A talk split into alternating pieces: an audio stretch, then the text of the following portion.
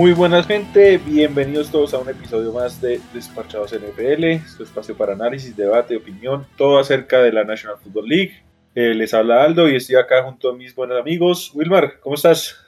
Yo, Aldini, ¿cómo vamos? Simón, qué gusto estar aquí. Eh, bien, vamos bien y vamos a darle. Ah, bueno, Simón, ¿qué tal todo por allá? Ah, por acá todo excelente, excelente. Eh, todavía emocionado con ese partidazo, que casi le da un ataque cardíaco ahí, pero bueno, tremendo. Y no, bien, bien. Empieza a vestir los Chargers de, de candidato, ¿no? Ah, yo todavía no los tengo tan arriba como los tienen muchos, pero, pero sí. Bueno, sí, no, pues la verdad fue uno de los grandes momentos que nos dejó esta semana 5 en un juego, la verdad, muy loco, 89 puntos entre los dos equipos y los Chargers eh, ganaron a, a, los Cleveland Browns. Creo que es de las cosas más destacables de esta semana, ¿no? Sí, yo creo que fue el partido de la semana, sin duda. Si combinamos ti... 90 puntos es una locura. No, eso fue, o sea, imagínate anotar 40 puntos y perder el juego.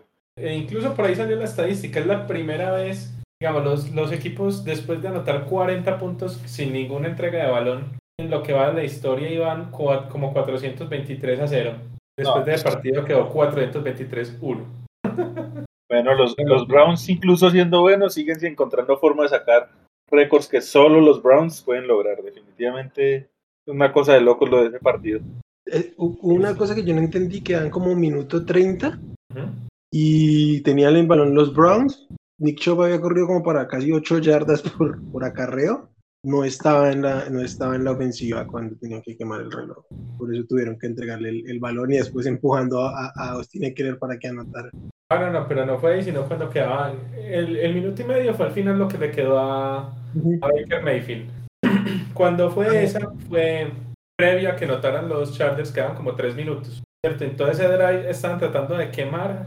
Eh, digamos ese drive fue medio extraño. Primero porque no estaba Chop y estaban tratando de quemar el reloj y segundo, porque era tercero y diez y se jugaron una corrida con Karim Hunt en vez de, de, darle la confianza a Baker Mayfield, ¿cierto? En tercero y diez, cuando la ofensiva de los Chargers estaba imparable.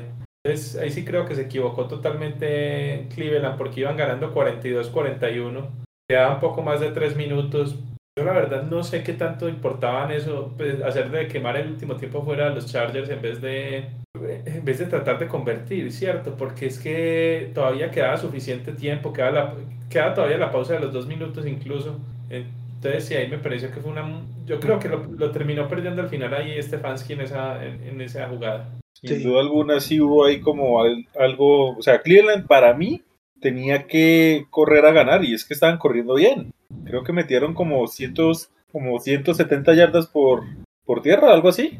230. 170 fueron solamente Nick Chubb. Nick Chubb tuvo 163 yardas. Ah, me quedé cortico y aún así, o sea, a ver, el juego estaba para que ninguna defensiva parara y, a, y, tenía que haber algún detallito para que lo lograran. Y sí, ese fue el momento crucial porque la verdad los Chargers no encontraban forma de tener ese ataque terrestre.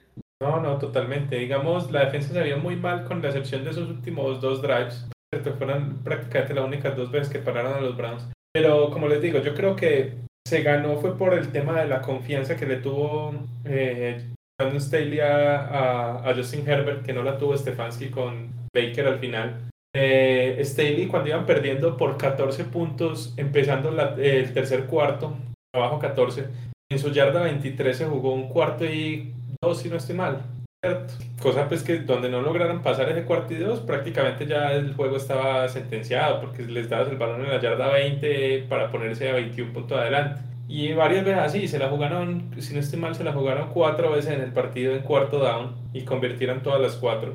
Una sí hubo, acá yo, yo acá también tengo que decir una cosa y es la siguiente, o sea, yo no tengo, o sea, yo no culpo a Staley por confiarle la vida y mucho más a Justin Herbert, como tampoco culpo culpó a Kevin Stefanski por tener dudas en Baker Mayfield. O sea, Cleveland gana y rinde bien a pesar de Baker Mayfield. No es un mal mariscal, pero no es, o por lo menos todavía no siento que sea ese líder que, que pueda llevar a, Cleveland. Y por su parte, Herbert creo que lo que está haciendo ahorita es ya para catalogarlo dentro de el futuro de la NFL, o por lo menos el mariscal eh, una, una de, las, de las caras de esta, de esta nueva década, porque, o sea, recién está en su segundo año y miren el rendimiento, o sea, es tremendo lo que está haciendo Justin Herbert, sin duda alguna. Sí, no, es una locura y se, se notó bastante la diferencia entre los dos quarterbacks. Eh, Herbert rompió un récord también ahí de, de, más partidos con 300 yardas en sus primeros dos años, que está empatado con, con Marino y con Mahomes. Todavía le quedan 12 partidos más para seguir ampliando, digamos, ese, ese récord, pero, pero sí es una locura. En 20 partidos que lleva, lleva más de 5.000 yardas por aire, más de 50, lleva 50 touchdowns. Entonces, sí, y lleva 13, 13 o 16 intercepciones, no, 13, 13 intercepciones, sí. Entonces, anda tremendo, tremendo Justin Herbert. Sí. Wilmar, ¿qué te gustó a ti de esta, de esta semana 5? Pues a mí me gustó la actuación de Lamar. Ya saben que es un colega que yo he mm, defendido muchísimo, que me gusta mucho. Y jugando en unos Ravens muy extraños, que se dejan complicar unos partidos realmente. Uno dice, ¿pero por qué? O sea, infinitamente deberían ser superiores los Ravens al, a los Colts. Y no sé, los Ravens de una u otra manera logran complicarse los partidos, incluyendo Lamar por ahí con, con, con un fútbol. Pero pues sí sacó toda la casta de, de de, lo que es un coreback de élite, estuvo pasando muy bien, mucho toque, muchos, muchos, muchas variedades de pases, de mecánicas, y nada, eso es lo que yo digo que me gustó. Aunque fue un partido que debieron ganar los Colts, los Colts pechearon totalmente, totalmente el partido al final. Fue increíble la manera en que, que regalaron ese último cuarto, pues no es que estuvieran jugando muy bien, pero no, un partido en el último cuarto ganándolo por, están ganándolo por 14 o por 16, no recuerdo bien. Sí, mal no estoy. Sí, sí, de arriba por 16. En el último cuarto ganando por 16 no puedes perder ese partido nunca, nunca. Yo tengo que decir, porque yo he sido muy crítico de Lamar, lo he dejado claro, y Lamar pone este juego del Monday Night como un punto de quiebre de aquí en adelante al resto de su carrera, qué miedo dan estos Ravens de ahí en adelante, porque eh, Lamar corrió para menos de 70 yardas, cuando usualmente es normal verle al partido de, de 100 yardas por tierra, ¿cierto? Y no, no corrió tanto, usó la movilidad, pero pasando y pasando muy bien. O sea, va más allá de los números que de por sí son tremendos, pero o sea, lo de Lamar Jackson fue el toque, fue la precisión, hubo tiros, hubo lanzamientos pues que, que fueron bien apretados. La verdad, rompió, o sea, ese solo juego me dio a entender de que Lamar sí puede pasar y pasar muy bien y de que si mantiene eso como una constante, tengan miedo a los Ravens porque ya no sería tan descifrable eh, la estrategia para ganarles. Yo siempre decía, obliguen a que Lamar Jackson pase y eso es suficiente. Bueno, ahí lo pusieron a pasar y mire lo que hizo. Tremendo lo de Lamar, la verdad.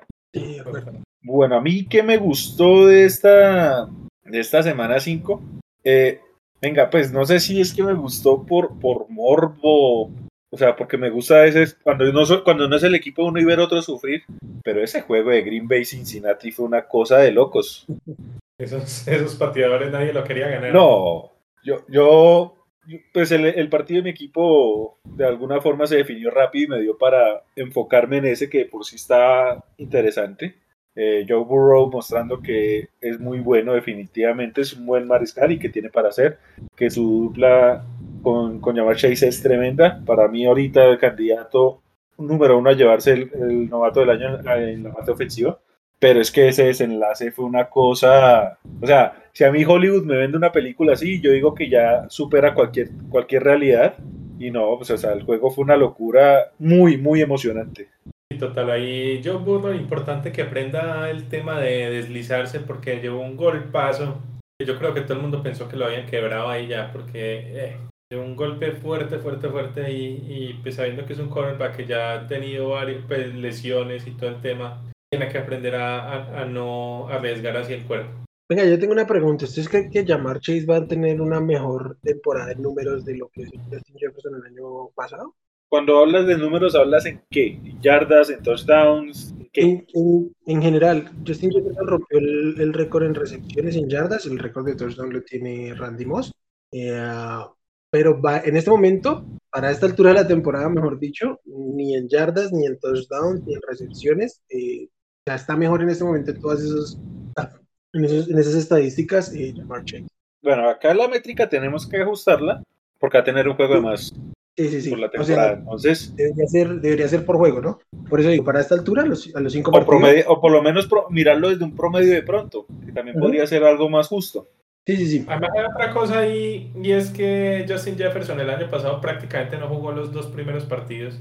Estaba activo, pero creo que tuvo un pase en el primer partido y dos en el segundo. Entonces ahí también se dio mucha ventaja en esos dos primeros partidos. Pues a ver, yo creo que puede de pronto el tema de, de anotaciones. Pero esa lo veo muy difícil. Ese récord de Randy Moss es una locura. Sí, pero la verdad es que Chase no ha parado de anotar. Y pues Debería parar. extra. De- debería parar. Esas cosas normalmente en la, en la NFL eh, se tienden a estabilizar y por eso es tan, tan destacable, digamos, esas temporadas tan... tan... Sí, eventualmente enfrenta lo que llaman el, eh, el rookie wall, ¿cierto? Donde eh, el cuerpo del novato empieza a sentir esa diferencia de una temporada más larga a la que tenían en, college.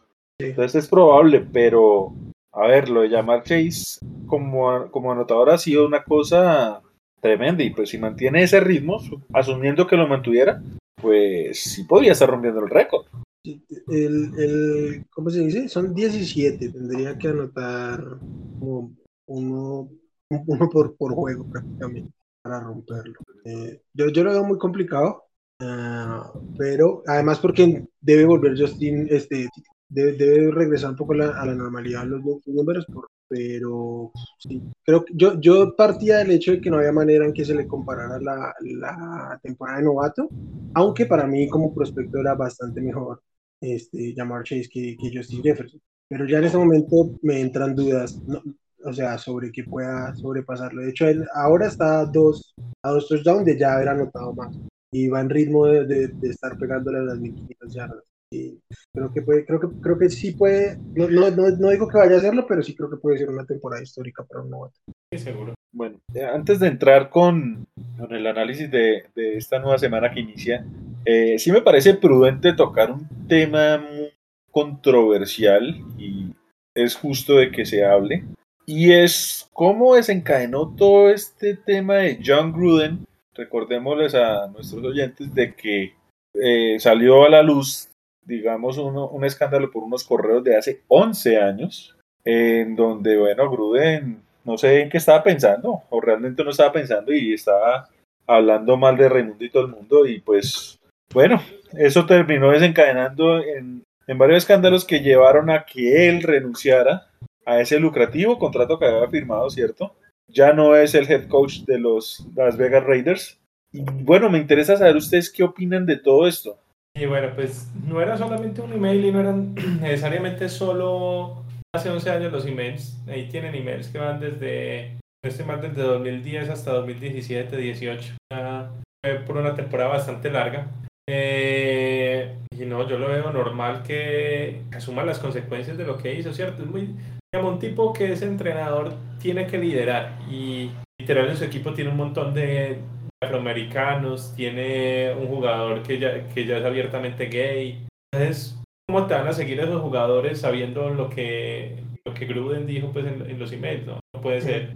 Y, y yo creo que la liga ha peleado mucho, mucho, mucho para tratar de, digamos, de, de hacerse sentir, digamos, en el, en el sentimiento de igualdad y todo esto, ¿cierto? Como para aceptar a una persona así y tirar todo por la borda. Entonces me parece normal lo que, lo que él está haciendo. El tipo igual tiene su plata y eso, no es que se vaya a morir de hambre por ya no, porque ya no va a conseguir trabajo. No, el tipo tiene su billete, igual ya tiene su edad, él tranquilamente va a poder retirar y, y ya, tranquilo. Entonces, no, no, la verdad no me preocupa por él. Me parece lo correcto. Eh, yo, yo, yo estoy de acuerdo, pero me preocupa un poco que, que sea simplemente que encontraron a alguien, un chivo expiatorio que en este momento era una figura poco querida de la, de la NFL y con quien era básicamente como que era fácil descargarse en él. Esto pues surge en, en, en el contexto de la investigación que se está haciendo sobre el- las polémicas de- del equipo de Washington y pues en, en medio de eso no, no sé realmente a quién, pero estaban investigando a otra, a otra persona cuando encontraron los, los emails y por eso terminó cayendo ahí. Pues, que Estaban investigando ya. a Allen, el, el- creo que era el anterior dueño de Washington. Eso, bueno, entonces ahí, eh, o sea, buscando así fue que, que caló Gruden y pues nada, yo creo que está bien ido, Eh, creo que es un buen mensaje, pero me preocupa un poquito que sea simplemente eso, querer dar un mensaje, porque pues no nos vamos a engañar, la, la NFL sí ha querido mostrar un discurso mucho más inclusivo en, este último tiempo, pero sigue siendo, sigue, respondiendo a unas lógicas este, pues muy dogmáticas frente a ese, tipo de cosas. Mm, para, para ponerlo como un ejemplo, si la NFL es tan incluyente, ¿por qué sigue teniendo que, que utilizar una regla que obligue a entrevistar personas afrodescendientes cuando hay una vacante de coach? Y no se, no, no, no, se hace por mérito, sino básicamente porque están obligados. ¿sí? Entonces, a mí me preocupa un poquito eso, que no sea tan sincero como podría parecer. Sí, yo creo que el tema de esa regla sí es medio complicada porque es que no la ponen también, ni siquiera le dan la chance. Y digamos que muchas veces, yo sé que muchas veces lo hacen simplemente por, por, por cumplirla, pero también he visto head coaches que, que simplemente, digamos, es digamos un puesto que está prácticamente nombrado y les cuesta trabajo conseguir las entrevistas con los entrenadores negros porque ellos saben que es, le están solo buscando para cumplir esa regla. Entonces, por un lado puede servir, puede que incluso cuando le den la oportunidad al, entrenador negro para, para, que se entreviste, de pronto les guste la entrevista y lo terminen dejando. De pronto, es, de pronto deberían modificar esa regla y ponerla de alguna otra manera, pero sí está bien eso de que les den algún incentivo pues, o, algo, o, que empiecen a impulsar eso yo, yo no estoy diciendo que esté mal la regla, estoy diciendo que está mal que se necesite esa regla, o sea, no debería ser. O cómo se use. ¿Cómo? O cómo se está usando. Sí, porque finalmente. O, sea, para mí tiene una idea romántica muy bien, muy buena, de inclusión y todo, pero echa la ley, echa la trampa y lo hacen es como por cumplir un requisito, más allá de que ya van a ir por otro lado, evidentemente. Entonces llamamos a cualquier coach de alguna minoría, entrevistamos y después llamo al que sí quiero contratar.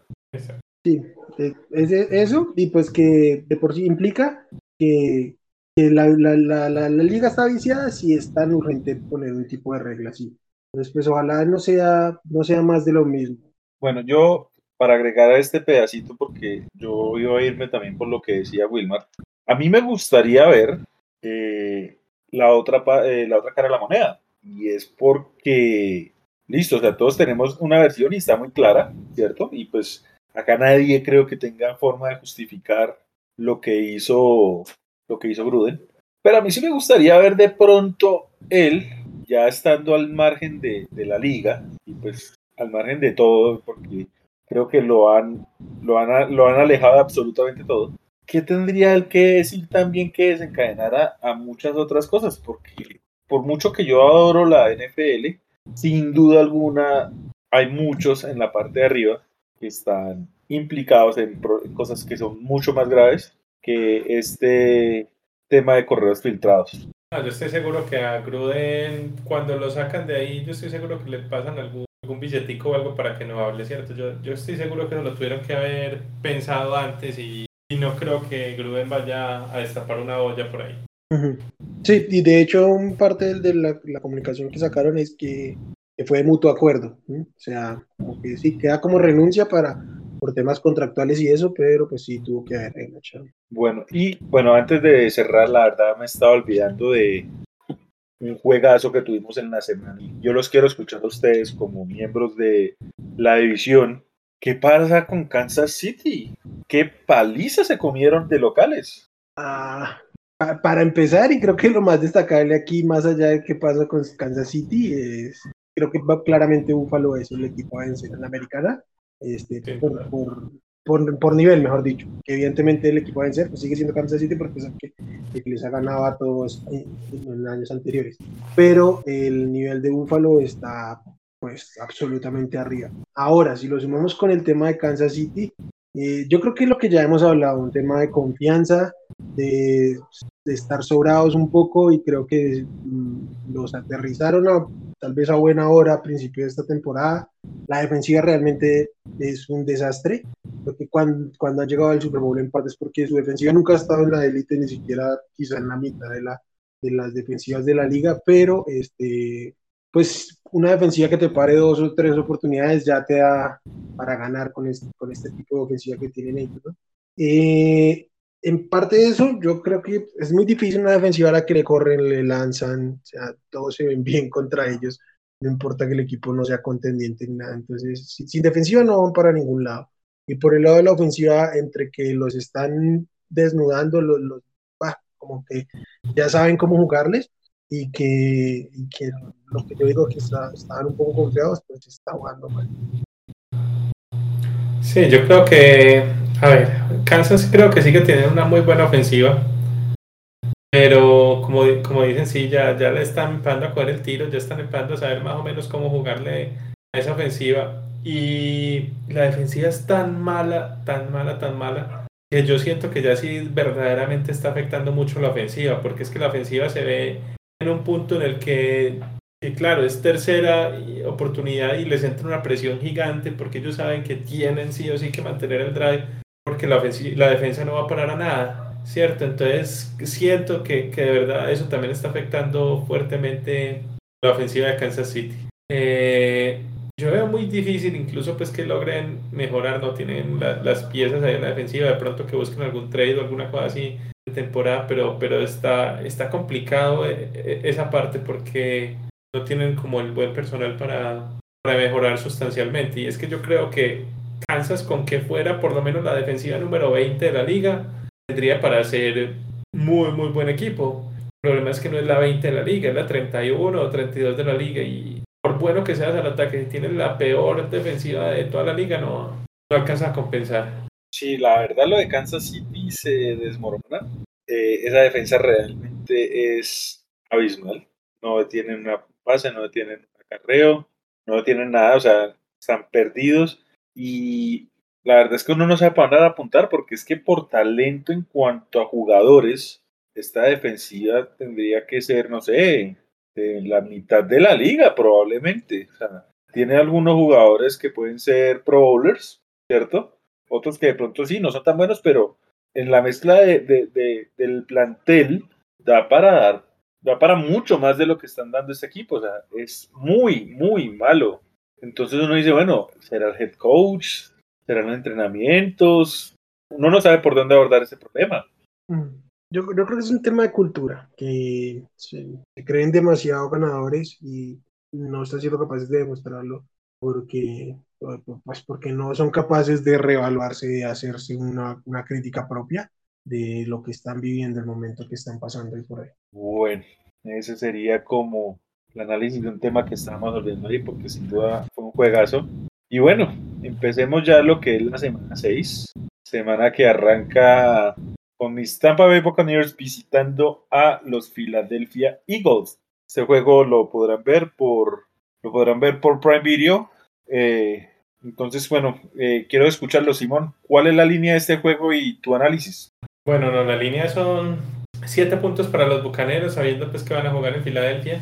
Eh, a ver, vimos a un Filadelfia que la verdad yo no entiendo muy bien lo que hace Siriani, ¿cierto? Lo vimos contra, contra Kansas y lo vimos contra, contra los Panthers. Este es una ofensiva que curiosamente, a ver, uno ve a, a, Jalen Hurts y se imagina un, jugador que es más corredor y que, que, también puede tirarte, digamos, pases, pero que, que es más como un, como un Lamar Jackson light o algo así, ¿cierto? Pero lo que está haciendo lo que están haciendo en Filadelfia es basar toda la ofensiva literal en el pase y están corriendo muy, muy poco.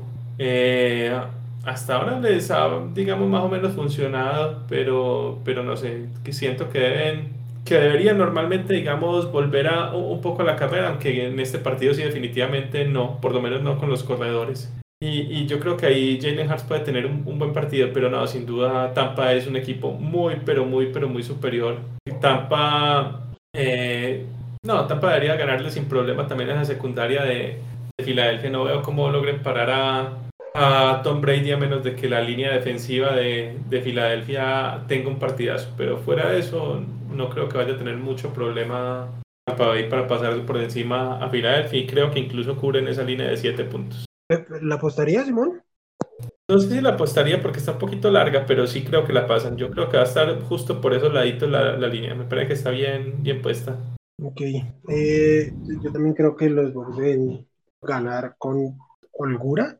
A mí Filadelfia no me gusta, no me gusta Jalen Hurts, creo que es un craso error confiar su ofensiva tanto en sus piernas como en su brazo.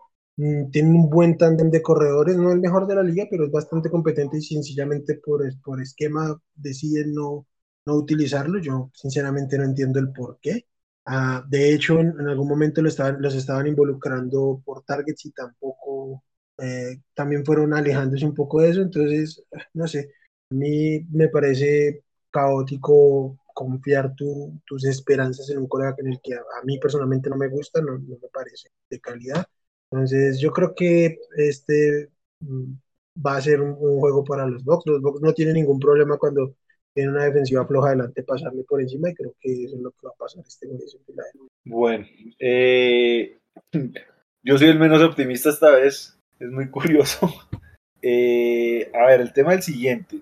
Más allá de que, pues, por la pasada y todo lo que pasó, eh, Tampa, los juegos que ha tenido en prime time, el inicio de la temporada y el juego contra, contra los Patriots, se vio un equipo, digamos, muy por debajo del estándar o por lo menos de la expectativa. Así que ya por ahí tengo mi ligero temor a este juego, porque pues es de televisión nacional. Más allá de que pues obviamente tenemos a el muchachito este de 44 años liderando de gran manera la ofensiva. El problema es que, bueno, la, la defensiva llega muy golpeada. Bueno, eh, si bien parece que recuperamos a, Jason Pierre-Paul, eh, vamos sin la David. Eh, no alcanzamos a recuperar a, a John Winfield. los esquineros, bueno, sí recuperamos a Jamel Dean y pues iríamos con Sherman, pero estamos muy al límite. Y de alguna forma miremos que más allá de que se le ganó a Miami la, la pasada, se le hizo ver muy bien o por lo menos mejor de lo esperado, a Jacoby Brissett. Entonces tengo como ese pequeño temor ahí. Y si bien no tiene nada que ver, porque yo tengo que hay estadísticas que no cuentan la historia realmente, eh, Philadelphia lleva 6-0 en los últimos eh, juegos de jueves por la noche. Entonces, probablemente algo bien eh, como franquicia hagan para que en ese juego del jueves por la noche les, les esté yendo bien. Obviamente, es un nuevo head coach, un nuevo sistema, un, digamos, un, equipo prácticamente nuevo y no deja de ser un tema menor. Yo creo que lo gana Tampa, pero va a ser un juego que no van a cubrir esa línea y que va a pasar así como estos dos juegos que mencioné en prime time.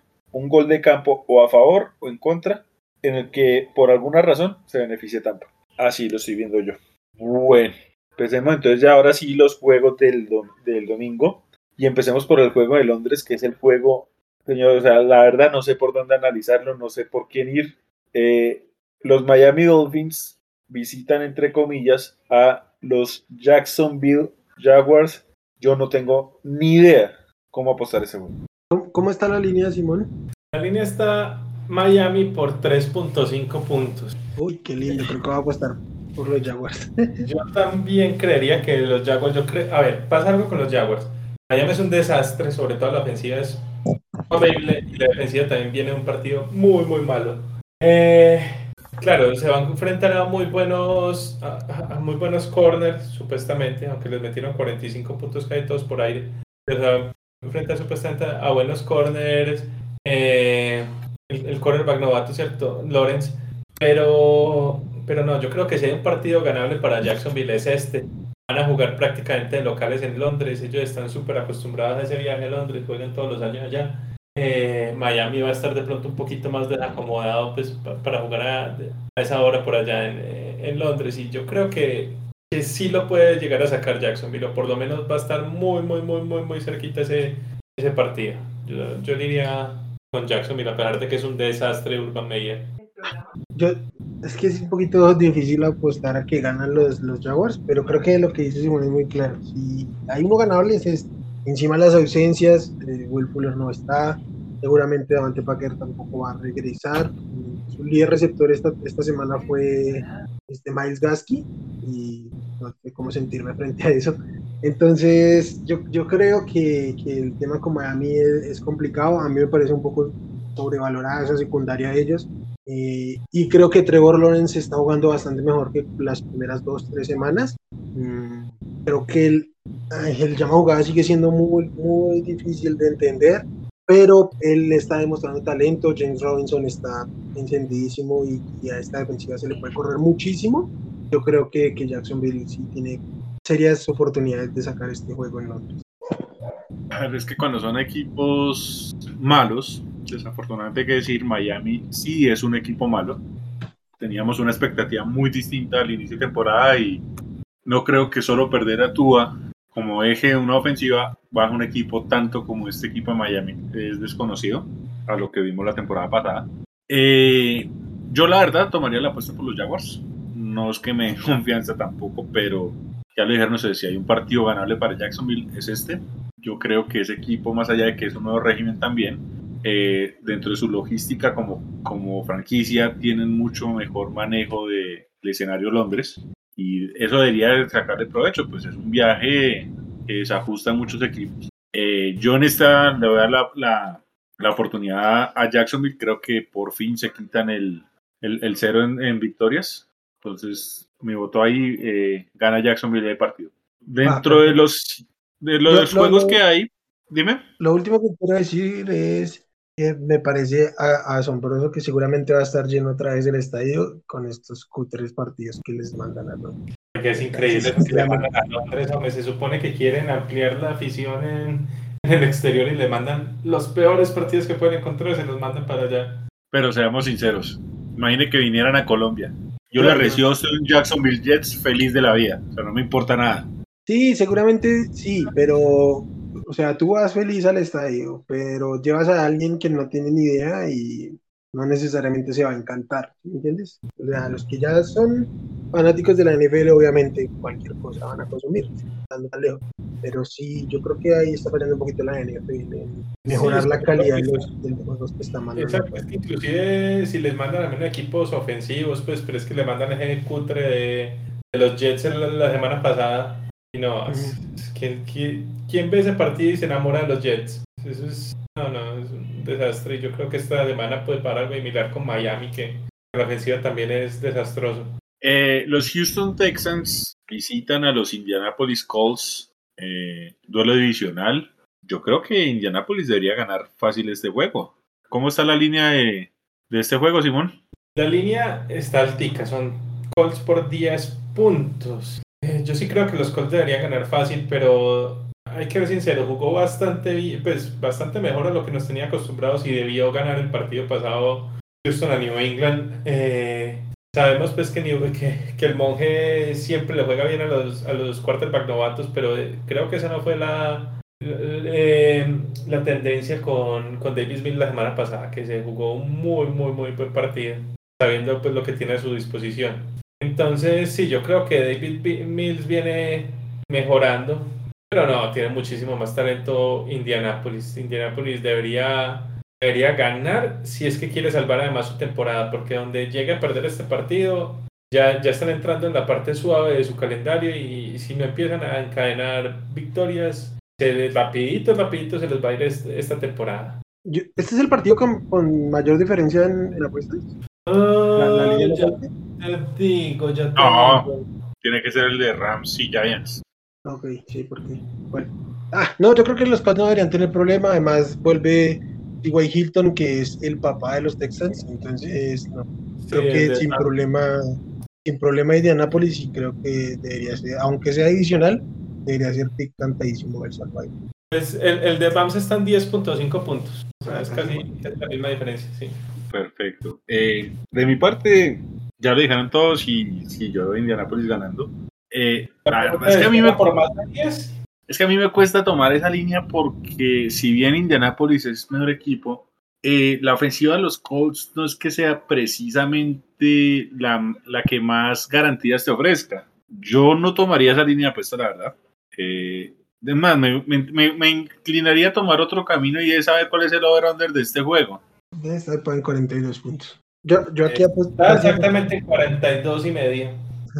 Yo aquí apostaría, apostaría al, al underdog, apostaría por, por Texans, porque el Indianapolis cuando se vaya adelante va a poner a correr y a correr y a correr a los Yo me iría por ese lado si quisiera involucrar alguna actividad de apuestas, pero la verdad yo no veo a Indianapolis cubriendo esos, esos 10 puntos del juego. Sí, de acuerdo. De acuerdo. Bueno, tenemos eh, un duelo entre equipos felinos en donde los Cincinnati Bengals visitan a los malos y a la vez no tan malos Detroit Lions. ¿Cómo ven este juego? Bueno, a ver, la línea ahí es Bengals por tres puntos. De entrada yo le quiero dar un mensaje a, Dan Campbell que me hizo arrugar un poquito el cocoro la semana pasada después de jornada de prensa, ¿cierto? Para los que no lo vieron, eh, eh, el carnicero tiene su corazoncito también, ¿para qué? para que, para que el hombre se puso a llorar por sus, por sus jugadores porque, porque han estado a nada de ganar dos partidos y es increíble como, como se le dan las, las victorias a este equipo. Es una locura. Los últimos dos partidos como, como los han perdido. Y ahora se encuentran con un Cincinnati está jugando bastante mejor de lo que, de lo que imaginábamos, ¿cierto? Que le diera una buena pelea a Green Bay. Eh, no, yo la verdad creo que, que Cincinnati sí debería ganar.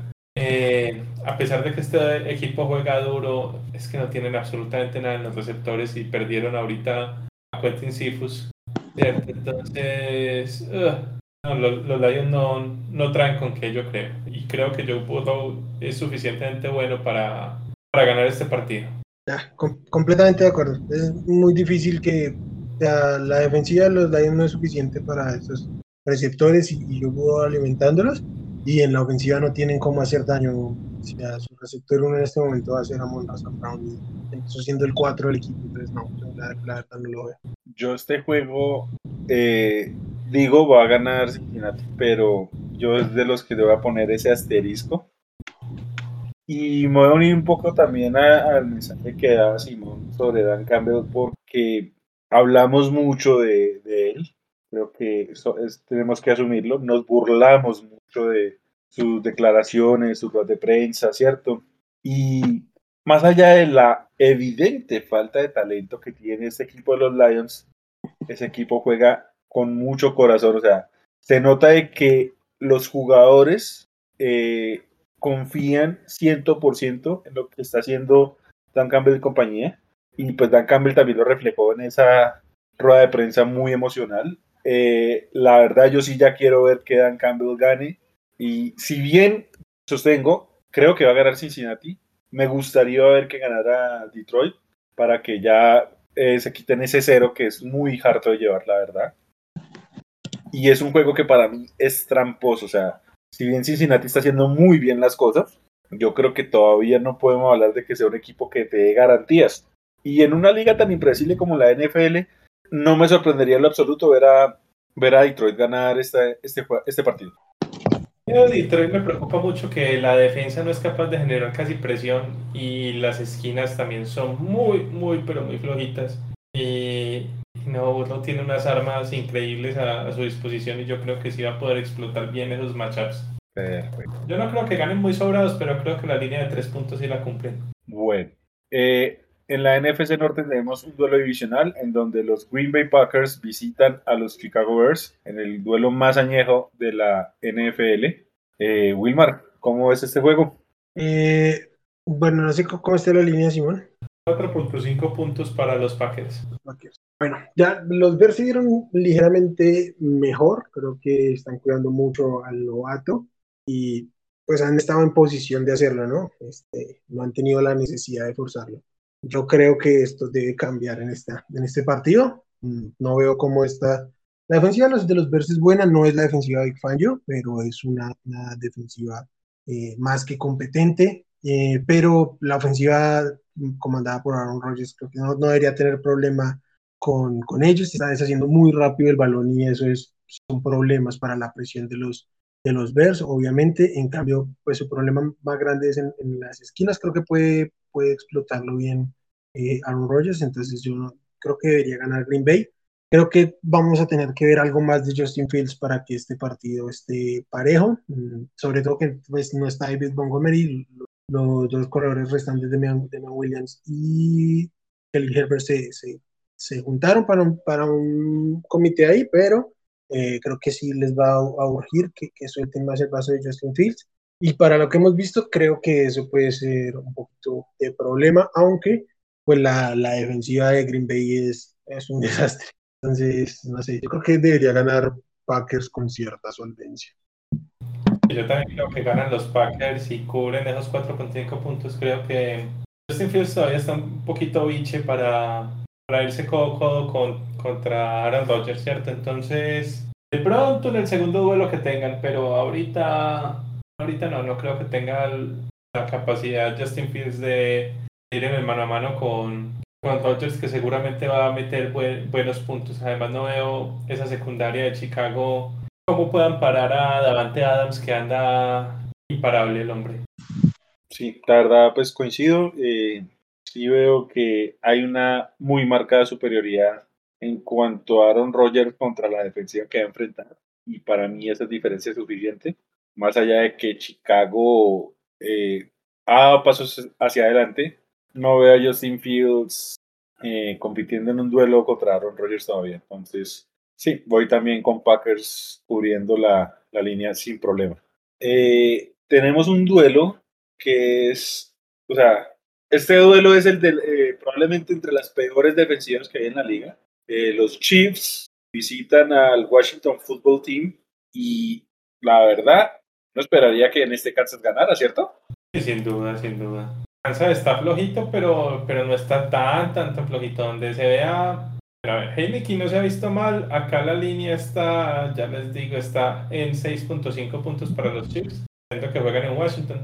Pero, pero no, yo creo que, digamos, Heineken sí va a poder meter sus buenos punticos pero es que la defensiva de los Redskins ha sido un desastre. No, no creo que logren parar una sola vez a, Patrick Mahomes, o al menos no, no deberían. Entonces, sin duda, como todos los partidos de Kansas, esto va a ser un tiroteo, pero, pero no, sí deberían ganar sin problemas Kansas City, incluso por más de los 6.5 puntos. Sí, yo también creo. Eh, nada, es que ha sido sumamente decepcionante la defensiva de Washington. Eh, y la ofensiva, pues sí, no, no es que esté mal, Eniki, o sea, es bastante más de lo que se podía esperar pero de ninguna manera va, a aguantar el ritmo contra Mahomes. Además, es Scary Terry, Antonio Gibson y para de contar. Entonces, yo creo que sí van a producir en esa ofensiva, pero de ninguna manera le pueden aguantar el, el ritmo a los Chiefs. Sí, coincido totalmente y creo que Kansas City no se puede dar tampoco el lujo de una derrota más. Entonces, sin duda alguna los veo ganando este juego. Eh, ya había mencionado previamente. ¿Creen que tenga alguna recepción Sammy Reyes? No. No, porque, o sea, lo activan, pero viene siendo como el tercer tight todavía. Sí, sí, sería bueno que le dieran por ahí al menos un, un pasecito, si sea un pase de dos yardas. sí, sí, coincido. Eh, yo les había mencionado este juego y pues creo que no hay mucho que analizar. Eh, los Rams visitan a los Giants. Eh, ya dijiste, Simón, que la línea estaba por 10.5, ¿no? Así es, 10.5 puntos. Eh, yo les dejo el análisis a ustedes porque para mí Rams debe ganar fácil y debe cubrir esa línea sin ningún problema. Los escucho, muchachos. Los, los Giants van sin Sacón, sin Kenny Golade y probablemente sin, sin Daniel Jones, aunque no sé por qué Daniel Jones estaba hoy equipado, eh, su entrenador también estaba sorprendido de verlo equipado, eh, pero bueno, juegue o no juegue el Jones, no, no creo que tenga ninguna chance porque está muy disminuida y pues nada, los Rams son mucho mejor equipo. No, creo que incluso con la ofensiva completa igual hubiera tomado los Rams con la línea, pero no, y sobre todo si no juega Daniel Jones, creo que no hay ninguna chance, creo que va a ser un partido en el que van a jugar los suplentes de, de los Rams en el último cuarto. Van a ganar sobrados por mucho más de esos 10 puntos. Bueno, acá sí les traigo un juego para analizar y mucho porque para mí es el mejor juego de la semana. Eh, los Ángeles Chargers visitan a los Baltimore Ravens, Justin Herbert versus Lamar Jackson. Señores, qué juegazo el que nos viene acá. Yo quiero escucharte, Simón, como fanático de los Bolts. Eh, ¿Cómo lo ves? Bueno, para empezar, la línea es tres puntos para Baltimore, que es local. Eh, de entrada se enfrentan dos que son dos serios candidatos al MVP hasta ahora al menos. Y, dos de los tres equipos que van 4-1 en la americana, ¿cierto? El otro siendo, siendo Buffalo. Mm, me parece bien la, la, línea, pues obviamente yo voy a tener confianza en los Chargers siempre que tengamos a Herbert jugando en este nivel. Es que la línea defensiva y en general la defensa terrestre se vio tan, pero tan mal contra, contra Cleveland que ahorita contra Baltimore, que es otro equipo que corre muchísimo, muchísimo el balón y que lo corre bastante bien. Lo veo otra vez muy complicado. Yo creo que tuvimos una un buen factor suerte para sacar el, el partido de Cleveland adelante.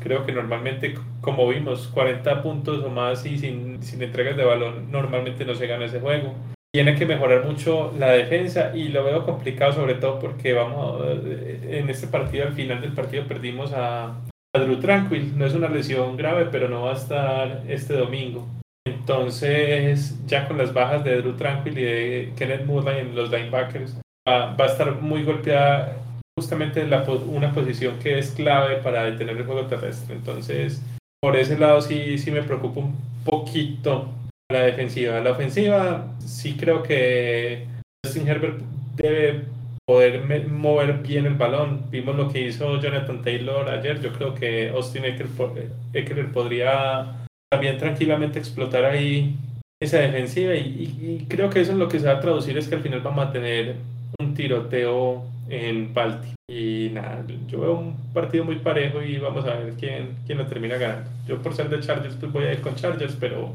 no me parece loco que, que gane, gane Baltimore. Bueno, yo voy a ir con Ravens. Creo que lo que les decía antes, me gusta mucho el nivel que está mostrando Lamar. Mark Andrews despertó y mm, despertó de una manera increíble y creo que ante la ausencia de los, de los linebackers de Baltimore se puede dar un banquete jugando por dentro. Marquis Brown está jugando muy bien, muy bien. Creo que si no hubiera sido por ese par de pases que soltó contra Detroit, estaríamos hablando de una temporada espectacular de Hollywood Brown. Entonces, creo que esta ofensiva, la manera en que los Chargers ven la, la carrera, va le da como cierta, ah, no sé, cierto upside a, este, a este equipo. Eh, a los Baltimore le acaban de romper la racha de 43 juegos superando las, 10, las 100 yardas. Pues creo que contra los Chargers van a correr para 200 para compensar. Y por el otro lado, eh, los de los defensivos de, de, de Baltimore, creo que sí puede venir ganando los eh, Chargers, por eso también pienso que puede ser un tiroteo, pero creo que al final mm, me, quedo más con, con Baltimore. Es, es un duelo muy interesante, dos corebacks excelentes, dos rosters muy completos, dos entrenadores muy buenos, entonces creo que obviamente tiene todos los condimentos para hacer un juegazo, pero yo me voy a quedar con, con Ravens. Yo también me voy a ir con los Ravens, eh, más allá de que pues eh, me gusta mucho lo que está haciendo este equipo de los Chargers, eh, son dos equipazos y tal cual lo que dijo eh, Wilmar, eh, dos grandes mariscales, rosters muy completos y balanceados, dos grandes entrenadores. Yo me voy a inclinar por dos cosas que para mí van a ser factor. La primera, más allá que lo de Brandon Staley es impresionante en su primer año como head coach, o sea, sin duda alguna es un natural. El tipo nació para ser head coach y sus declaraciones, su manejo es, es impecable. Todavía es un, es un, head coach novato y va a enfrentarse a uno de los coaches no solo más veteranos, pues en cuanto a continuidad con un, con un equipo, claro está, sino que de los más regulares, de los más constantes, como lo es John Harbaugh. Y yo creo que acá un poquito de esa experiencia va a pesar en cuanto al manejo, al ser un juego tan cerrado en equipos tan, tan, tan buenos y tan nivelados. El otro factor que quiero mencionar acá es esto, el horario. Este juego es al mediodía. Eh, para los Chargers va a ser un juego matinal más el viaje. Y va a ser un pequeño desgaste que de alguna forma eh, ayude a, los Ravens, que van a estar locales. Y bueno, claro, también con el apoyo de su gente.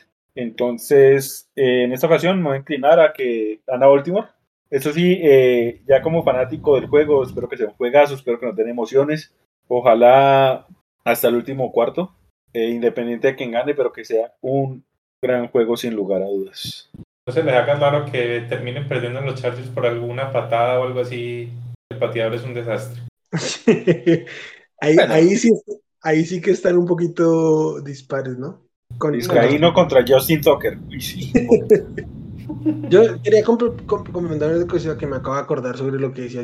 Es que Jonathan Taylor tuvo más bien un juego relativamente discreto. O sea, sí parece mucho, pero es que tuvo una escapada como de 76 yardas en una recepción y pues se metió en zona de gol. Entonces parece que hizo mucho porque tiene muchas yardas y mucho Sí, no, no, pero más por que por tierra. Yo creo que, okay, aguantar más, sobre todo por ese tema del duelo con, con Patrick Quinn. Sí, pero, o sea, fuera de la escapada, que pues es una jugada un poco, pues no es fortuita, es mucho talento del, del corredor, sí, pero creo que la podemos sacar un poquito del análisis porque descontrola todo, ¿no? Apenas tuvo un par más de recepciones Jonathan Taylor, entonces, este, creo que, que eso, no, es la mejor defensiva contra la carrera Baltimore, pero no es, no es tan mala, contra los corredores más bien, no es tan mala como se vio contra, contra JT.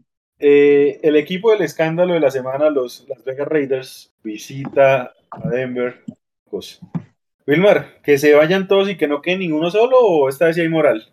No, es un desastre el staff de Denver, es una vergüenza. Este, no pueden perder, no, no pueden perder con Pittsburgh. los esquemas defensivos estuvieron muy mal. La, la, línea ofensiva de, de, Pittsburgh los estaba desplazando. O sea, es, no, es un desastre. Y finalmente, en medio del, del, talento de los jugadores, terminaron metiéndose a juego. Estuvimos a un pase y una conversión de empatar el juego. Eh, el staff es muy malo. Big Van John no tiene madera para ser head coach. Eh, McMahon, no sé qué hace como entrenador de, equipos especiales. Pat Schumer mm, tiene un par de corredores excelentes y se niega a manejarlos de, otra manera. Entonces, realmente este staff de Denver es un freno de mano para un roster muy bueno que si bien no tiene un gran coreback, tiene un coreback lo suficientemente competente para hacerlos, para hacerlos andar y nada, simple y sencillamente el staff no, no da para A ver, acá la línea es de 3.5 puntos para los Broncos. El es que ya, ya contrató el hacker para que le empiece a buscar los emails a Big Fan, o cómo es la cosa ahí. Que, que seguramente los hay, ¿no? y, yo creo que este juego lo van a ganar los Broncos sencillamente por el por la moral que tienen en este momento los Raiders. O sea, están pensando en otra cosa este, Carnacid, que es el, jugador que es abiertamente declarado homosexual, pidió tiempo para, creo que va a jugar, pero pidió tiempo de entrenamiento para como sobrellevar lo que tenía en la cabeza de todo lo que ha ocurrido esta semana. Entonces me imagino que todo el roster anda así, porque debe ser un choque muy impactante que se destapen estas cosas y nada, hay jugadores afrodescendientes, homosexuales, todo el tema. Entonces sí creo que no, creo que los Raiders estén en, en, juego en este momento.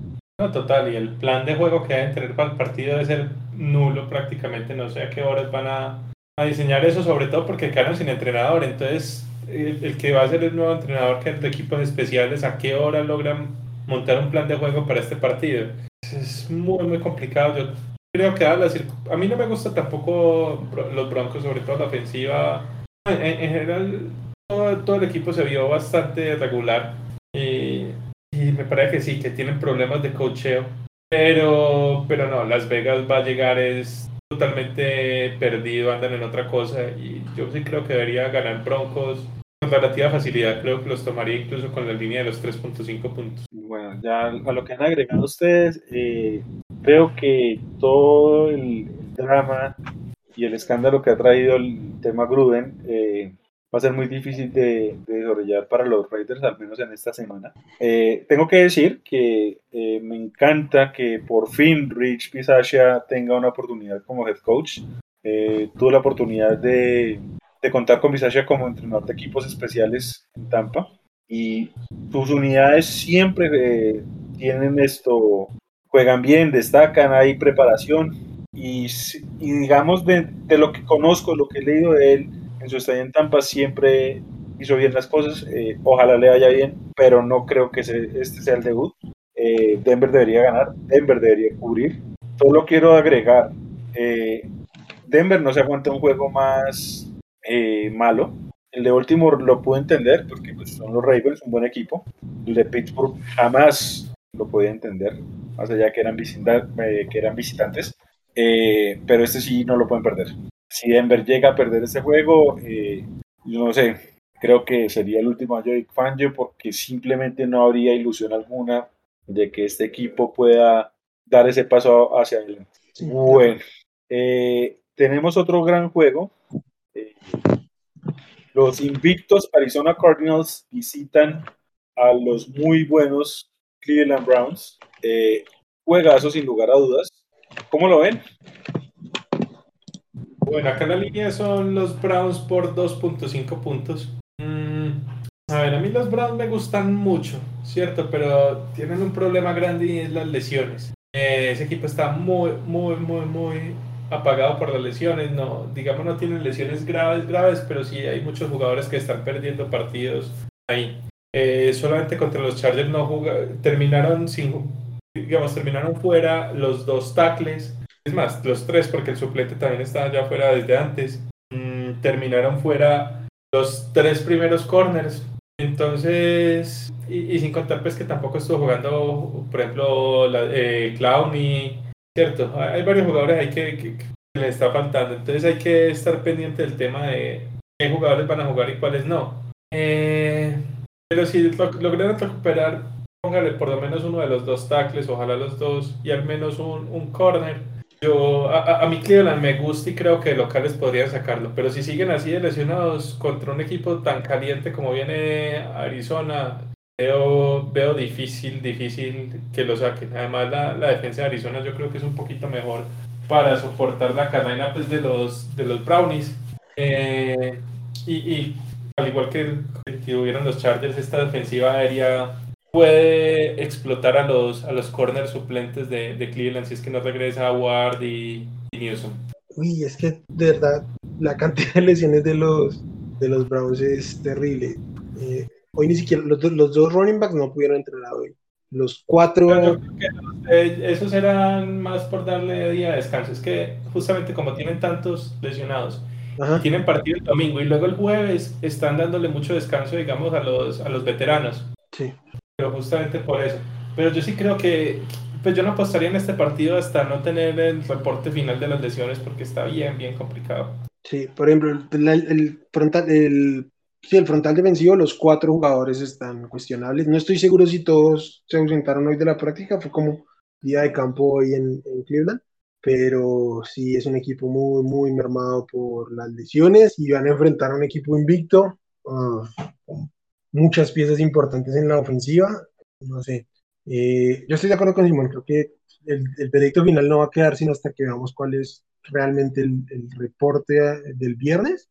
Uh, pero de momento yo tendría que decir Cardinals. Creo que si están lo suficientemente sanos los Browns lo pueden sacar del juego, pero para cómo están las cosas ahora creo que tengo que decir Cardinals. Yo me voy a ver con Cleveland en esta ocasión. Soy consciente del tema de lesiones y todo, pero la verdad creo que Cleveland no.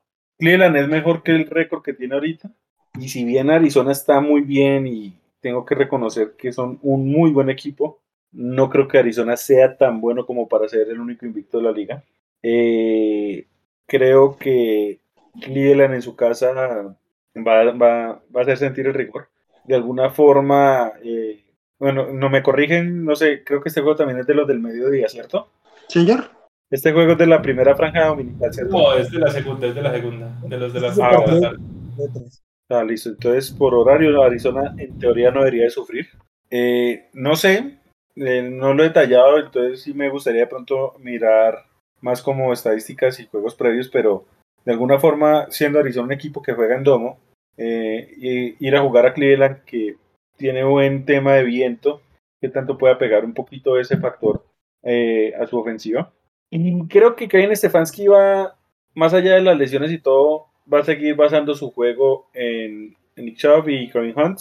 Y no sé, para mí creo que se van a comer el tiempo y eso va a ayudarle a Cleveland a, ganar ese juego. La, y es que la verdad tengo que decirlo, a mí me cuesta que este equipo tan bueno que es Cleveland termine la semana con récord neutro. me parece que es un equipo mucho más bueno que un, que un 3 a 3 la semana 6. Bueno, acá tenemos un juego, eh, yo tengo que confesarlo, eh, muy difícil para mí analizarlo, porque un equipo que viene con récord perdedor como los Minnesota Vikings, que creo que es mejor que su récord, eh, visita a unos Carolina Panthers que ya tiene dos derrotas al hilo. Se vio de que su arranque fue de alguna forma un poco más casualidad que mérito, sin decir que sean un mal equipo ni mucho menos pero se empezó a ver un poquito quién es el verdadero Sam Darnold y la verdad, más allá de que los Panthers son locales, mi sensación es que el mejor equipo es Minnesota. ¿Cómo lo ven ustedes? Ah, Simón, ¿cómo está la línea de, este juego? La línea está un punto para Panthers. Este partido sí es de la, del mediodía. Este no lo habíamos saltado. Ok, o sea que aquí sí están dando favorito. Ah, bueno, están dando favorito a Panthers, pero sí creen que es mejor equipo Vikings en las eh, no sé, a mí me cuesta un poquito aceptar eso, como que este sea el verdadero Sam Darnold. Fueron dos jugadas muy puntuales en que se equivocó. Una le costó siete puntos y la otra le costó literalmente que se acabara el partido. Y no más. ¿Cómo? No más, solo eso. Sí, sí, sí, por eso. Ah, bueno, ok. O sea, eh, eh, Pensé que era más grave. salvo, ese, salvo ese par de pases desastrosos, tampoco es que haya sido un mal partido para él. Eh, o sea, ese partido debieron ganarlo y lo perdieron por él, ¿sí? Yo, eso, eso, voy. Pero creo que los Panthers sí son mejor equipo. Por el lado de, los Vikings siguen duda Alvin Cook, pero creo que es muy sol, solvente con Alex Mattison ahí. A los Panthers creo que sí le urge que regrese Christian McCaffrey. Está entrenando limitado desde el viernes de la semana pasada, pero no lo activaron esta semana. Yo creo que debe jugar porque ya lleva bastante tiempo entrenando limitado. Hoy dijeron que era 50-50 la decisión, pero todo apunta a que va a ser decisión de juego y yo creo que aquí debería eh, regresar McCaffrey.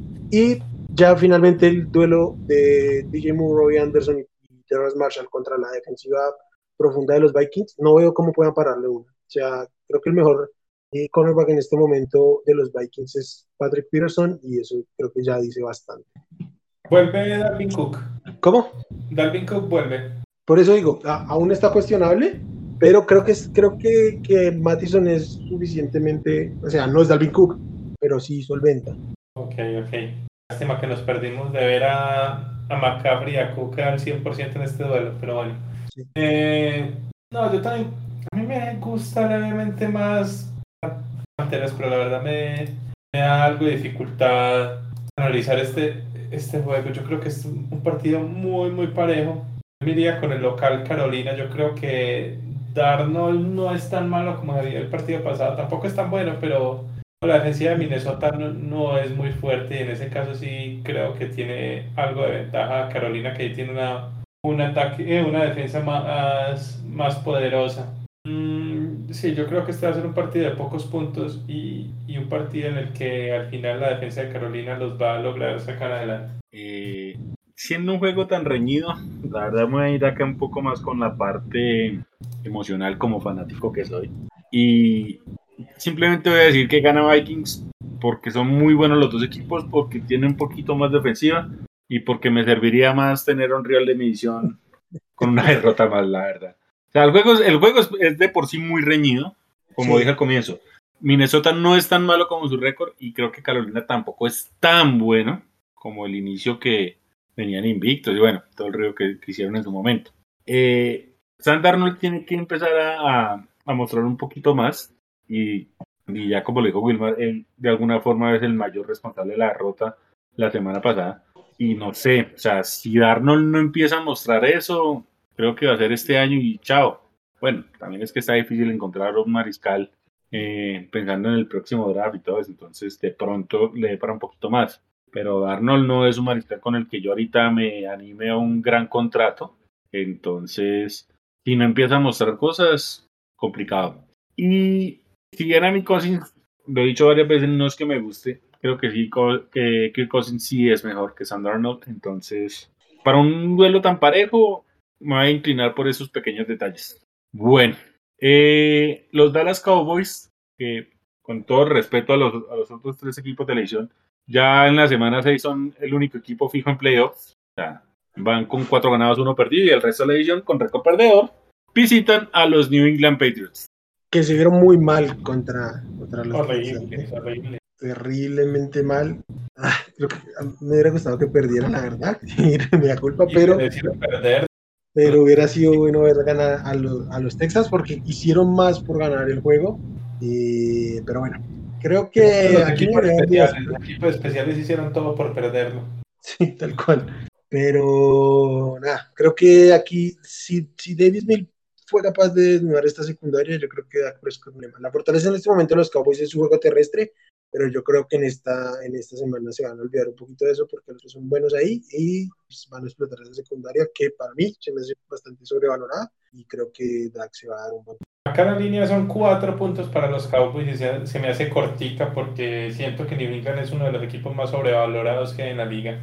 Eh, han ganado con las uñas, con, con las uñas equipos malos y yo, yo no, no, siento que sea un equipo tan poderoso, sobre todo cuando se enfrentan contra una ofensiva buena. No, no sé si esa ofensiva con Mac Jones sean capaces de, de seguirle el ritmo también a, a Dak Prescott. Yo creo que gana Cowboys y lo deben ganar fácil justamente con un buen trabajo de, de Dak Prescott. Eh, yo no le, no le quiero quitar, digamos, eh, el valor que Bill Belichick da a preparar esos juegos en donde poco se espera. Miremos lo que fue el duelo del regreso de Brady, que literal lo, lo, lo apagó. O sea, Brady no fue un jugador factor. Y si bien es muy sospechoso este equipo de New England, sobre todo su defensiva, yo creo que, él tiene algún truquito para este juego, o por lo menos lo va a buscar después de que se le cuestionó tanto el juego contra, contra Houston. Aún así, la verdad, Dallas es un muy buen equipo. Dallas es una ofensiva tremenda. Eh, Treon Dix sigue haciendo un campañón en, en, en, lo que va pues de la temporada, o sea, está impecable todos los juegos con pick y probablemente Mac Jones le vuelva a ayudar. Y no, o sea, la diferencia de talento está muy marcada. Eh, creo que Dallas cubre, aunque este juego puede llegar a ser tramposo, puede llegar a ser tramposo, pero sí creo que al final de cuentas Dallas, Dallas lo, al final saca la diferencia y, y gana el partido con gana el partido con cierta solvencia. ¿Algo que quieran agregar de este juego, muchachos? Yo creo que se acaba la racha de intercepciones de Dix. No creo que lo busque mucho el monje. Pero creo que cuando se vayan abajo van a entrar, van a empezar a lanzar un poquito más largo. El problema es que es a eh, quién. Sí, yo sé que no hay a quién, o sea, pero es que tuviera que hacer que lanzar. Entonces, en el momento en el que intenten ir más largo, pues se va a equivocar más yo, yo, yo, creo que sí, se mantiene. de más de, ya cuando empieza a parar de 15 yardas se equivoca siempre. Por eso, entonces yo creo que sí continúa la racha de, Y además creo que el receptor de los Patriots es, Jacoby Meyers, entonces creo que Dix se la va a pasar metido ahí en el slot, sí, buscándole algo. Bueno. Eh, de Sunday Night Football, uy, señores, la verdad, este juego no... Seattle visita Pittsburgh, eh, Seattle sin Russell Wilson y Pittsburgh todavía con Big Ben. La verdad, este juego no, no, no me motiva. No, no sé cómo lo vean ustedes, muchachos. ¿Cómo lo ves tú, Simón? Mm, partido bien flojito, bien flojito. La línea es Steelers por 5 puntos. Eh, para mí es muy difícil apostar de un, un equipo del que no, no he visto casi el quarterback. Obviamente Gino se vio decente al final del partido, pero solo lo vimos en dos drives y uno de ellos dos termina en dos en el otro intercepción. Entonces, ah, complicado. No, no, creo que ambas ofensivas van a apestar en este partido. Porque Big Ben también está muy, muy, muy mal. Por más de que quemó un par de veces a, la secundaria de, Denver. Eh, yo, te, interrumpo, Simón, qué pena. Eh, ¿Cuál es el over-under de este juego? Son 42 puntos y medio. Uy, yo tomo el under sin problema, la verdad. Yo creo que va a estar por ahí un 21, 17, una cosa así. Pues van a haber poquitos puntos, deberían ser. No veo yo no veo si Harold cómo puede mover de a, esa, a esa defensiva de, de Pittsburgh, cómo le puede mover consistentemente el balón con Gino Smith. Eh, la línea de, de, Pittsburgh o la defensa todavía sigue siendo lo suficientemente buena y, y no. Eh, es que Chris Carson vuelve o todavía está lesionado. Creo que vuelve, creo, pero no estoy seguro. Que es que imagínense andar sin Chris Carson y sin, y sin Wilson, no, la ofensiva va a ser totalmente inoperante, creo yo no, yo me voy en un partido muy malo con Pittsburgh y no le apostaría a eso ni loco. ¿Pero quién gana? A Pittsburgh. Ok. No, yo no, me siento capaz de decir que va a ganar Pittsburgh, porque creo que en este momento Gino Smith es mejor Corea que ganó a Berger. Eh, ¿Cómo? ¿Qué tan, ¿Qué tan mejor es? No, no, no, no, mucho mejor, pues es Gino Smith y por algo ya lo hemos visto andar por todo lado. Pero el problema aquí es que Seattle no trae nada en la defensiva, pero Pittsburgh tampoco tiene cómo explotarlo. Entonces, creo que en una jugada grande Gino Smith puede conectar con, con DK Metcalf con Tyler Rocket y eso puede ser el partido y, ya está. Y yo tengo que decir Seattle pero sin la más mínima emoción. Yo sí voy a escoger a Pittsburgh. Eh, este, este, equipo de Seattle es, raro, o sea, creo que es de esos equipos que usted sabe que cuando va a haber un juego de los Seahawks, sabe que va a ser un partido en donde la palabra normal nunca esté por ahí. Este equipo juega raro, o sea, los partidos de Seattle siempre son raros y ahora, ahora sin Russell Wilson va a ser, eh, creo que más extraño aún de lo que ya son sus juegos, ¿cierto? Como tanta irregularidad, tantos picos, ¿cierto? Y si bien yo coincido en lo que dices, creo que como quarterback G no tiene para ofrecerme más que esta versión 2021 de Big Ben. Eh, Big Ben puede llegar a tener una racha como la que tuvo la semana pasada y a menos de que Gino Smith muestre que haya cambiado, que la verdad lo dudo, Gino es que sienta la presión del marcador encima y empieza a colapsar. Una cosa fue ese primer drive la semana pasada cuando enfrentó a los Rams eh, de alguna forma premeditada y como que bueno, está bien, me toca. Pero mire que él se quiso como que vestir de héroe y bueno, vino de ese pick, aunque también creo que ese pick eh, influye un poco la ruta y el resbalón de su receptor. Pero Gino a mí no me da garantías tampoco, entonces la diferencia entre Gino contra Big Ben para mí no es factor acá y yo creo que simplemente la presión que va a ejercer la línea defensiva de los Steelers ante una no tan buena línea ofensiva de Seattle es suficiente para marcar la diferencia y de ahí que yo me incliné con los Steelers para este Sunday Night. Igual, este juego no me motiva absolutamente nada. Probablemente este domingo me acueste temprano. Bueno, y para cerrar ya esta semana 6, eh, probablemente el, mejor equipo de la AFC, los Buffalo Bills, visitan a unos sospechosos Tennessee Titans en un Monday Night un poco más decente. Eh, Simón, ¿cuál es la línea y cómo es este juego? La línea es 5.5 puntos para Buffalo. Eh, bueno, debería ser un juego interesante porque creo que son dos, dos equipos de, de playoffs. Aunque creo que uno es mucho por mucho superior al otro, ¿cierto? Creo que Buffalo es el mejor equipo de la AFC y Tennessee puede ser el quinto, sexto mejor equipo. Igual sigue siendo un partido previo a playoffs y posiblemente entre dos líderes de divisiones. Pero creo que debería notarse la diferencia entre los, entre los equipos eh, de, de, Buffalo y Tennessee. La defensiva de Tennessee, de, de Buffalo, perdón, se ha visto muy, muy bien los últimos partidos.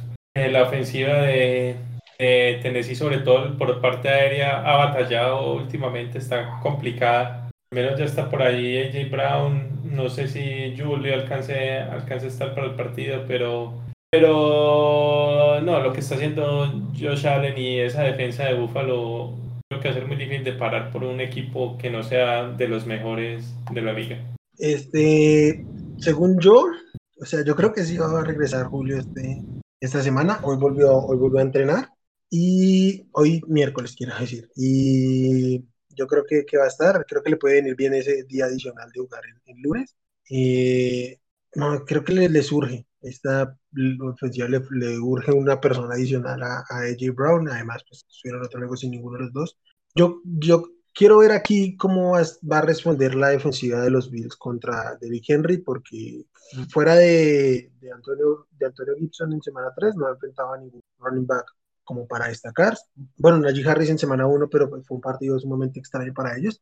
Entonces, pues nada, yo quiero, quiero ver cómo responden ahí, porque por de Tennessee realmente sí no tiene mucho que ofrecer, también le está jugando mal, y pues va a depender de Julio si regresa y cómo regresa. Ah, porque si la ofensiva de Tennessee no carbura, yo no sé cómo puedan mantenerse en juego con esa secundaria contra, contra Josh Allen y su trío de, de receptores, este, creo, que, creo que pueden ser serios problemas para, para esa secundaria de, los Titans. Eh, bueno, para mí, la verdad, yo no sé qué pensar de este equipo de Tennessee. Y más allá que le ganó con relativa holgura a los Jacksonville Jaguars, sigue sin gustarme, la verdad. O sea, esta versión de los Titans 2021 me parece flojita, flojita. Y Josh Allen está tremendo.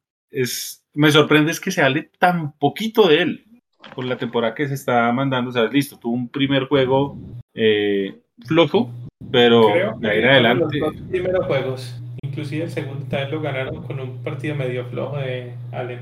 No me pareció tan flojo, pero bueno. es, es discutible igual. Pero la verdad, se habla muy poquito de Josh Allen. Y siento yo de que, de que Allen ya está, si no lo está, está cerca de ya poderse catalogar dentro de la élite en la posición. Eh, no veo a, Tennessee con una defensiva tan floja deteniendo a este equipo de Buffalo. Eh, Emmanuel Sanders, Cole Beasley, eh, Stephon Diggs, eh, Knox, creo que son muchos elementos para una defensa que realmente ha sido una decepción en esta temporada. Entonces, no, yo sí creo que Buffalo gana y cubre con, con solvencia esta, esta línea de apuesta, la verdad. Yo, yo, creo que no se habla mucho de él por lo que dice Simón. Yo también estoy de acuerdo que contra Miami jugó mal. Pregó el balón un par de veces él. Y, y que y pues está enfrentando defensas muy, muy flojitas. El tema es que aquí en adelante tampoco es que tenga defensivas top como para decir va, va a cambiar esta situación. Creo que para mí en este momento ellos salen de ser el candidato al MVP.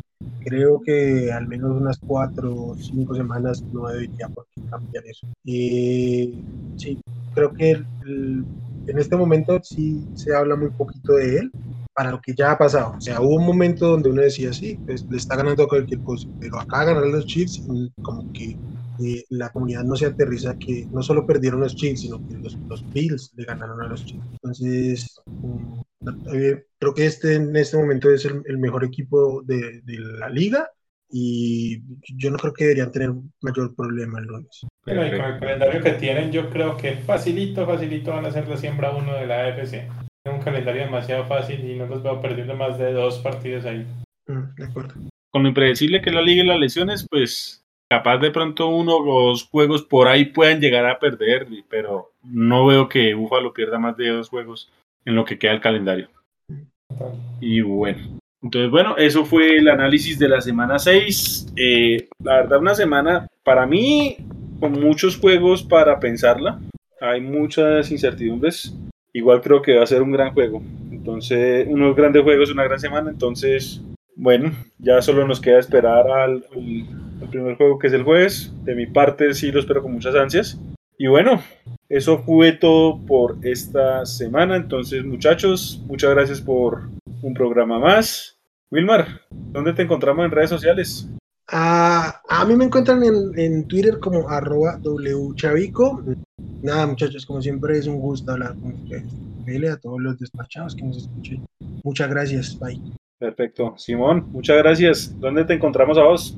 No, no, gracias a ustedes muchachos. Nuevamente un excelente rato vamos por acá hablando de la NFL. A mí me encuentran en arroba suribepe.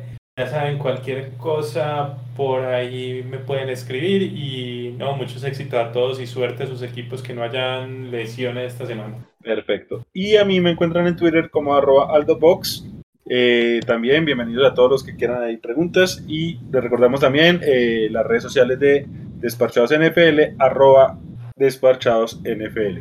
Yo soy Aldo, me despido, muchas gracias a todos y hasta una próxima ocasión. Chao.